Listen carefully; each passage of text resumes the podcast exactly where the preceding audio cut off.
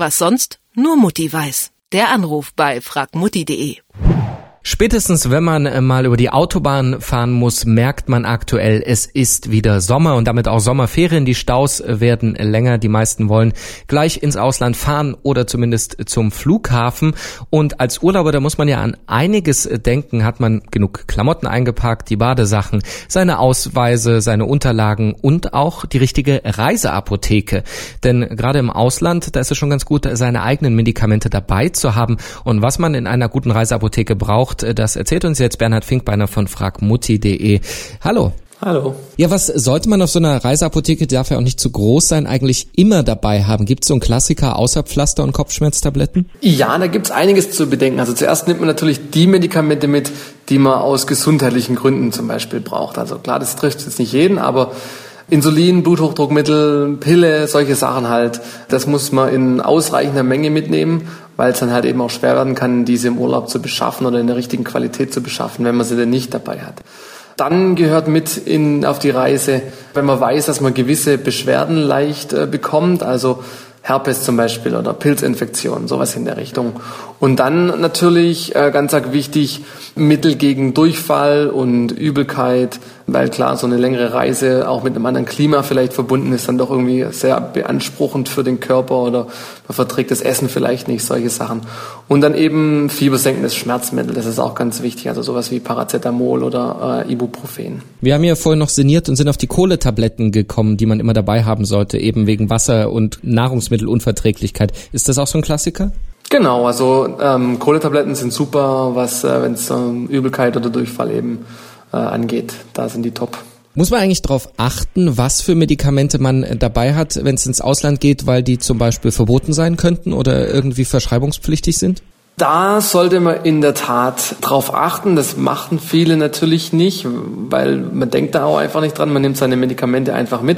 Aber es gibt einige Länder, ähm, insbesondere islamische Länder oder auch zum Beispiel äh, Singapur, die sind da wesentlich strikter, was da gewisse ähm, Arzneikategorien sozusagen angeht. Das Problem kann man umgehen, indem man sich vor der Reise auf der Website des Auswärtigen Amts äh, unter den Reise- und Sicherheitshinweisen eben über die Bestimmungen des Reiselandes informiert.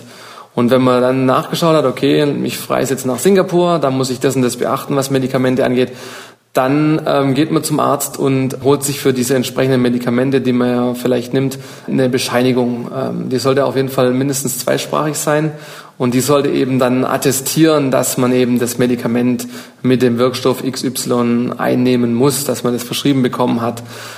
Das reicht manchmal auch nicht aus. In Extremfällen Fällen kann es halt auch tatsächlich sein, dass man sich erstmal noch beim Konsulat des Reiselandes eine extra eine Erlaubnis einholen muss, damit man das Medikament äh, mitnehmen darf. Gerade bei so Medikamenten, äh, die eben stärker sind, die man gegen bestimmte Gebrechen, persönliche Gebrechen nimmt, da ist es ja oft so, dass man einen bestimmten Turnus hat, in dem man die einnimmt. Muss man sich da eigentlich umgewöhnen unterwegs? Also muss man die Uhr dann umstellen oder macht man das äh, zum Beispiel bei diesen Tabletten, die man nach der Uhrzeit einnehmen muss, nach der Zeit des Landes? Ja, das ist in der Tat eine Sache, über die man sich auch Gedanken machen muss. Gerade wenn man jetzt eben Ost-West-Richtung äh, oder umgekehrt reist, hat man mit der Zeitverschiebung zu kämpfen.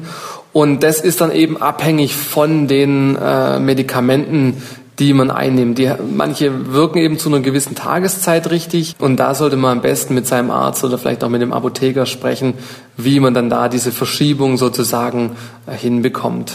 Und äh, zuletzt gibt's irgendwie noch einen Geheimtipp, was man außer Medikamenten äh, in der Reiseapotheke noch mitnehmen sollte. Also gibt's sowas, woran wir alle nicht denken, was, wo du sagst, äh, das sollten wir unbedingt einpacken? Also es gibt so ein paar Sachen, auf die man achten kann. Das eine ist jetzt auch vielleicht, dass man vielleicht auch in die Temperatur denken sollte. Nicht alle Medikamente sind für alle Temperaturen sozusagen geschaffen. Da sollte man darauf aufpassen, dass, dass man da eben diese Temperaturbedingungen sozusagen nicht unter- oder überschreitet.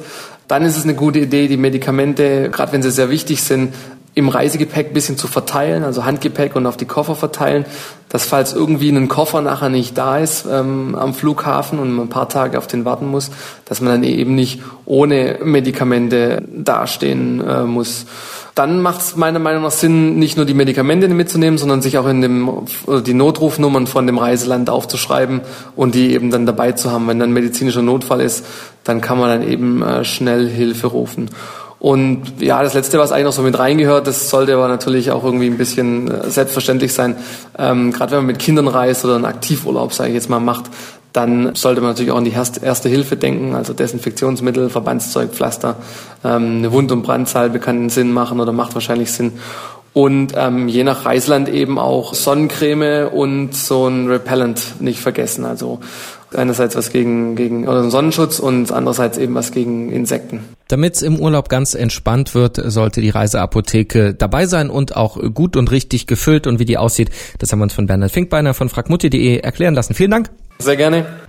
Was sonst? Nur Mutti weiß. Der Anruf bei fragmutti.de